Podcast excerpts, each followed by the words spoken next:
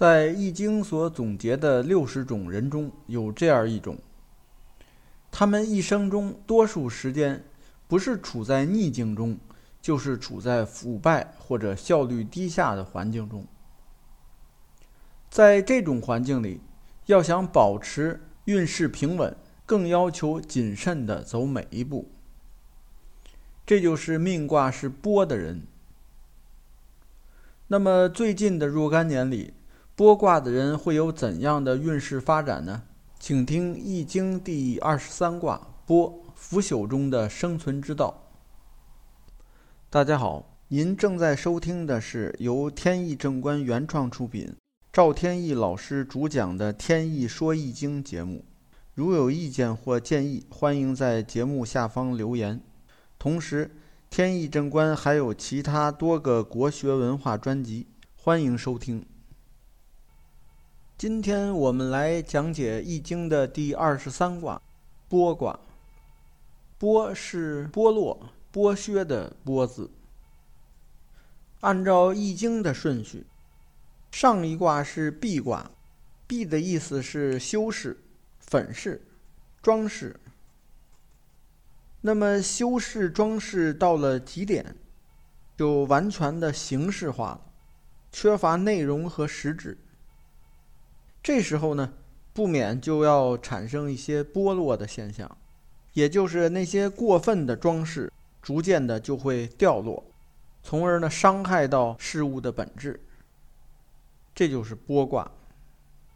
所以在卦辞中就说了，说剥卦不利有攸往，也就是说不利行动，做大事呢不宜。在《彖传》中还有详细的解释，《彖传》呢字比较多，在这儿就不念了。大致的意思是：剥卦的人呢，人际关系容易遭到破坏，自己的观点不易被人接受，也就是失去了他人的信任。这里也就是告诉命卦是剥卦的人，不太适合谋划大事，成就大事业。应当怎么做呢？知时务者应该选择后退，也就是选择一种隐忍的心态。这和那种人生应该积极去面对的心态呢是相反的。这里让我想起了很多年轻人热衷于去创业，而如果他的命卦是波。那么这种创业的选择就没有好处，最后呢也不会得到好的结果。那么接下来呢，我们看一下剥卦的人近些年来运势的起伏变化。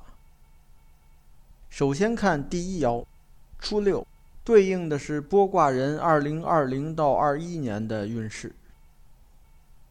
说初六，剥床以足，灭真凶。以灭下也。剥床以足，说是一个床，它的床脚呢已经开始剥落腐朽。看到这件事情呢，就说明最近啊比较凶险。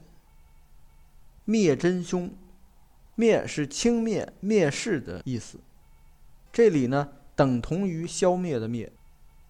后面说以灭下也。说明是从下边就开始发生损坏。这里也就是告诉剥卦的人，在这两年里，不要忽视小的错误和小的问题。千里之堤溃于蚁穴。当看到床脚开始剥落的时候，就应当要注意了。历史上有个故事，说扁鹊见齐桓公。有一次呢，扁鹊看见齐桓公的时候，发现他呢已经得了病。这个病呢在皮肤上，他就跟齐桓公说：“说您啊，应该现在开始治病了。”齐桓公说：“我没病，我身体很好。”不听。过了段时间呢，扁鹊又见到齐桓公，发现呢他的病已经严重了，已经到肌肉里了。他就说：“您应该是抓紧治了，现在病又严重了。”齐桓公还是不听，说我一点病都没有。等又过了一段时间，齐桓公呢觉得真是身体不好受了，有问题了。那么这时候呢去找扁鹊，发现人已经找不到了。原来啊，扁鹊提前已经跑了。为什么呢？他跟别人说，早先啊看到他得病，一开始在皮肤，后来在肌肉，这些呢还都可以治。等到现在呢，他的病已经是深入内脏了，已经没法治了，找我也没用，所以我得赶紧走。这就说明呢，小的问题被忽视掉了，最后呢酿成大的灾祸。下面看第二爻六二，对应的是剥卦人二零二二到二三年的运势。说剥床以变，灭真凶。这里说的床呢，其实不是我们现在的睡床，因为在那个时代呢是没有睡床这种家具的。所谓的床呢，实际上是一种椅子，让人坐的。说剥床以便，这个“便”字呢，指的是床板的下方，也就是那种剥落腐朽呢，已经到了床板了。这说明呢，这种损害呢。已经更加严重了。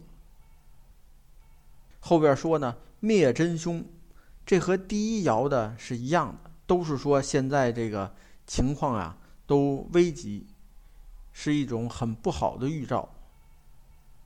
后边还有一个补充，叫未有余也，就是这个时候呢，没有人来帮助，也没有人来支援。那么应该怎么做呢？这就是告诉剥卦的人，在这两年里，唯一的办法只能是坚守和等待，而应该杜绝贸然的行动。下面看第三爻，六三，对应的是剥卦人二零二四到二五年的运势。说剥之无咎，失上下也。剥之指的是要脱离现有的群体。为什么要脱离呢？因为那个群体啊，对于你而言是有害的，所以要果断的断绝关系。这叫弃暗投明。为什么要这么做呢？有个原因，叫失上下也。也就是，如果你还待在那儿，那个地方呢？会失去所有的资源，叫失上下也。那当然，人就应该躲开了。下面看第四爻六四，对应的是剥卦人二零二六到二七年的运势。说剥床以夫，凶，切尽灭也。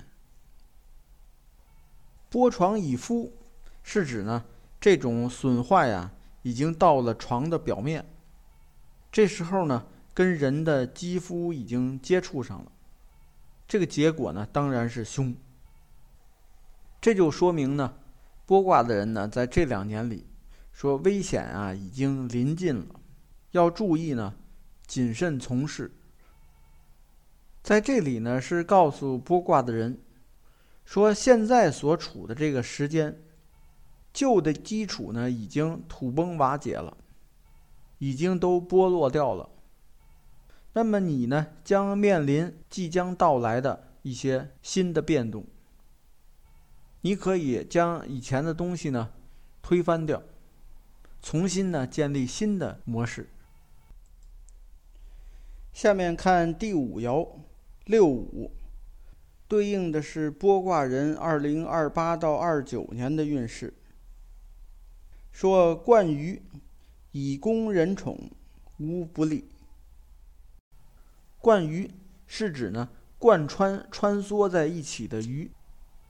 有个词叫鱼贯而入，就是像鱼一样排着队走入。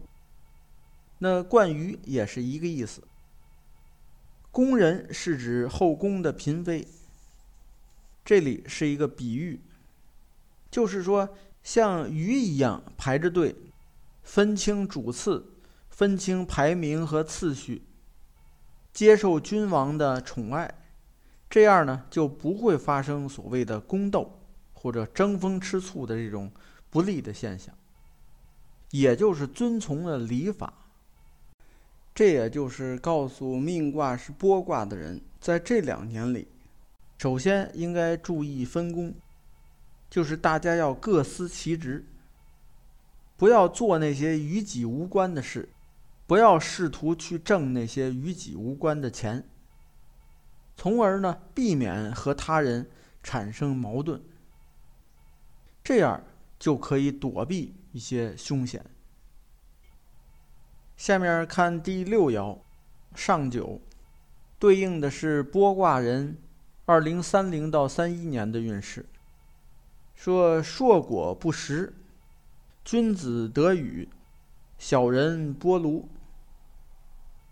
硕是指硕大，炉就是房屋。这里是说不吃硕大的果子，那么君子呢？就得到周围人的拥戴，而小人呢，就有灭朝之灾，就是把家都给毁灭了。这里就告诉剥卦的人，在这两年里呢，你要注意，不要去占有或者抢夺那些所谓的硕大的果子，要以开阔的胸襟来对待事物。这样呢，周围的人啊。就会比较看重你，而那些与你作对的小人呢，自然都会受到应有的惩罚。也就是说，作为剥卦的人，首先呢，前面呢会经历一些困难艰险，但是最终呢，却能够取得成功，得到拥戴。也就是过程中呢，虽然有几次。显得比较凶险，但是呢，只要记住，一方面能够看清局势，再有呢，不和一些阴暗的势力同流合污，能够弃暗投明，最终呢，还是能够成功的。